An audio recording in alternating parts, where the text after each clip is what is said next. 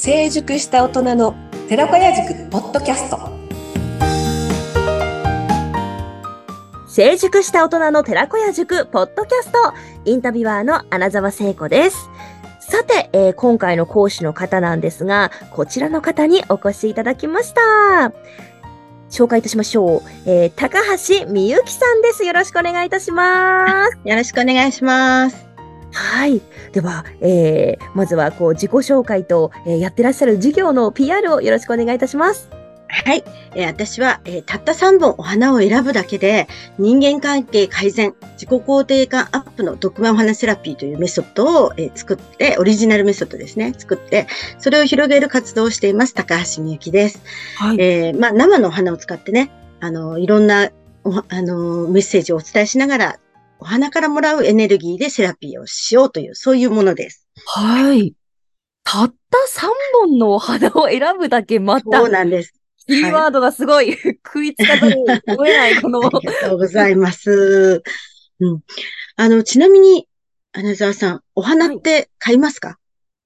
普段は買わないですね。うん。ねやっぱり、あの、普段、なかなかこう、あの、お花を買わないっていう人が増えてるということをね、日々感じていて、ね、あのーまあ、そこをね、寺子屋塾なんかでもお話ししたりしてるんですけれども、じゃあなんで買わないのっていうところとか、あ、ちなみになんで買わないですか穴沢さん？えーなんで買わない？なんで買わないんでしょうか、そうですね。えー何かしらそのお祝い事とかが、そ、そういう時は買うんですけど、何もない時はあんまりこう特別買ったりはしないなというのと、うーん、あとやっぱりこう、水をね、ちゃんとあげなきゃいけないとか、その、えっと、仕事多忙だと、すごくおろそかになっちゃって枯らしちゃうんじゃないかなとか、うん、うん、うん。あの、すごく興味はあるんですけどね、私のママはもう家庭菜園ずっとやってた人なんで、おもうー、お花だらけみたいな感じだったん素晴らしい。はいうんうん。あ自分がやるとなると難しいなという。はい。そうですね。あの、今おっしゃったようにね、自分のためにお花って買わない方がやっぱり圧倒的に多いんですよね。はい。で、まあその理由は本当に今おっしゃってくださったように、ちょっとまあ手がかかるし、結局枯れちゃうじゃんっていうところがあって、で、まあ私もね、あの、実は若い頃、20代前半の頃はそういう考え方で、あ、の、まあ、私の母もお花大好きで常に飾ってる人ではあったんだけれども、じゃあ自分がって、私がってなった時に、まあ別になくてもいいかなぐらいに思ってたんですよね。うん。でも、ちょっとまあ、ある劇的な出来事があって、あお花そばに置くとなんかすごくエネルギーもらえて、しかも自分だけじゃなくって、その、それを見た人たちみんながなんかこう幸せになれるというか、笑顔になれるなっていう、そういう体験をしたんですね。で、それで、なんかあの、じゃあ、なん、枯れたらなんでダメなのっていうところにまたちょっと気持ちがいったわけなんですね。はいはいはい。うん枯れるから飾らない。まあ、そうなんだけど、じゃあなんで、か枯れたらなんでダメなのかなって思ったときに、いや、でも枯れたら捨てるしかないよねっていうことは物がたまらなくていいじゃないっていう考え方もあるなって思ったんですよ。うんうんうん。で、そう思って、こう、そう思いながらちょっと、私も、あの、正直、こういう仕事してながら年がら年中花は枯らすんですけど、特にあの、なんだっけ、あの、ガーデニングとか、ああいう、こう、なんて、育っていくというかな、なんか、あの、苗を植えて、あの、ね、さっきおっしゃったお母さん、ママが、あの、家庭菜園ずっとやってたって。それ、実は超絶苦手で、気がついたら大体枯れてるっていう感じなんですよね。で、やっぱり最初のうちはね、あまた枯らしちゃったとか思って結構落ち込んでたんですけど、ある日なんか、まあしょうがないから捨てるっていうことをやった時に、なんかすごくスッキリしたんですね。うんで、これなんだろうと思って、はい。で、そういうことをこうずっと続けていくと、捨てることが逆に自分のこう内面を振り返ったりとか、あうと、こう、いろんなしがらみとか、こだわりとか、まあなんか、あるじゃないですか、もう、こう、自分はこうじゃなきゃ、みたいに思ってることとか、うんそういうのを手放せるっていうことに気がついたんですね。へえ。よく断捨離しなきゃとか言うけど、あのーあた、意外に物って捨てられないんだけど、枯れちゃえば絶対捨てられるっていう、っていうか捨てるしかないしなね。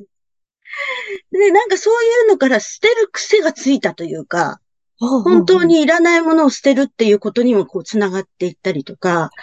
なんかすごくこう、心の解放っていうのに、こう、まあ、目覚めたというか、そういうことにもつ、つながるなって思ったんですね。うん、うん。で、あの、だからこそ生のお花じゃないとダメだし、私の場合はねうんうん、ダメだし、あの、それぞれに価値はある、もちろんあると思うんだけれども、なんか、こう、綺麗に咲いて、つぼみが開いたりとかもちろんするんだけれども、やがてこう枯れていくその、あの、お花の一生というか、そういうのを短時間でもこう体験することで、自分のい命もまあ、やがてはね、まあ、私もそこそこの年齢になってきたので、やがては死んでしまうということとか考えると、今やらなくてはいけないことは何かなっていうことを考えるきっかけになったりとか、そういうこともあるなっていうことに気がついたんですね。で、その時に、まあ、例えばお花屋さんの前に行って、誰かにプレゼントするんだったらこのお花だけど、私はどれかなっていうふうに考えると、なんかちょっとこう、例えばまあ私は値段とかもまあもちろん気になるところではあるんだけれども、そういうのはちょっと置いといて、純粋にほこう、持って帰りたいお花って言ったらどれかななんていう目で見るようになると、そこで自分の心の、あの、との、心との対話っていうかな。そういうのができるっていうことに気がついて、まあ今はたった3本選ぶだけで自分の今の課題だったりとか、どうしていったらいいかとかがいういうのが分かるようになったっていう、そういう経緯があったんですね。そうする、うん、そうすると、今のその方、私も、私とかね、その方に必要なお花っていうのがあるなっていうことにも分かってきたんですね。うんそしたら、あの、今の私にはどの花が必要なんだろうっていうことが分かったら、自分のためにお花を買うってこともあるかなって思ったんですね。うん、うん、うん、うん。で、誰かにプレゼントするためのお花は買う。けど自分のために買わないっていうのを少しでもこうなんか変わる、変えられるといいかなっていうのと、うんまあ、あの、もちろんね、頑張ったご褒美にスイーツを食べる。まあ、私もそ、それは大好きなことではあるんだけれども、うんうんそうではなくて、あの、頑張ったご褒美にお花を買うとかいうのもありかなってうん。思いになったんですね。でやっぱりあの、そうすることで心の安定が得られれば、はい。まあ、あの、お花も安いものかな、なんていうふうにね、思って、それでそういう、今はそういう活動をしているはいということなんですね。ありがとうございます。ああ、面白い。うん。え、えっと、こう、寺子屋塾の、その、はいこう、最初のこうきっかけと言いましょうか、参加理由、あとはこう、参加してこんな風にしていきたいみたいなビジョンなどありましたら、ぜひお聞かせください。はい。あの、確かにね、大人になると、あの、若い人よりは経験があって、こういう時にはこうしたらいいよね、とかいうのは分かってるつもりでいるんですけど、じゃあ実際に本当にそうかって言われると、いやいやいやって、年、年齢を重ねてても、本当の意味で大人になりきれてない部分も実はあったりするんですね。うん、うん、うん。で、あの、寺子屋塾はまさに成熟したっていうふうに言ってるわけですね。成熟した大人ってどういう人のことそうなるにはどうしたらいい？っていうことを考えていく上で、なんか私のこのやっている、あの、お花セラピーっていうのは役に立つかな。で、あの、いくつになっても、あの、新しいことを始めることももちろんできるし、あの、自分の心の安定を図っていくこともできるし、ね、あの、年を取れば取るほどというか、なんか諦めちゃう人とか結構多いんですけど、はい。そうじゃなくて、あの、今の自分が精一杯こう輝ける方法、そこにお花がこうあると、あの、より、あの、笑顔でね、あうんの、この先を過ごしていけるかなと思って、それを、えー広めたくて、えー寺子屋塾に参加しました。はい。さらにですね、あの、ある程度の年になってくると、年になってくると、あ、さっきからそればっかり言ってるけど、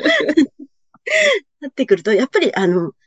こう、なんていうかな、次世代、若い人たちに何を残していけるかとか、まあ、大きく言うと社会貢献というか、そういうことってどんなことがあるかなって、考えるように、まあ私もなってきたんですね。私は、あの、息子が二人いて、二人とももう成人してるんですけど、そうすると、あの、今までは自分とか息子とか持ってたのが、その次の世代、孫とか、ま、もっと先の世代とかをちょっと考えるようになったんですね。そうしたときに、まあ、大きく考えすぎると何もできることないじゃん。私なんてはい、それこそできることないわって思いがちなんだけれども、本当にちょっとしたことで、で、あの、社会貢献できる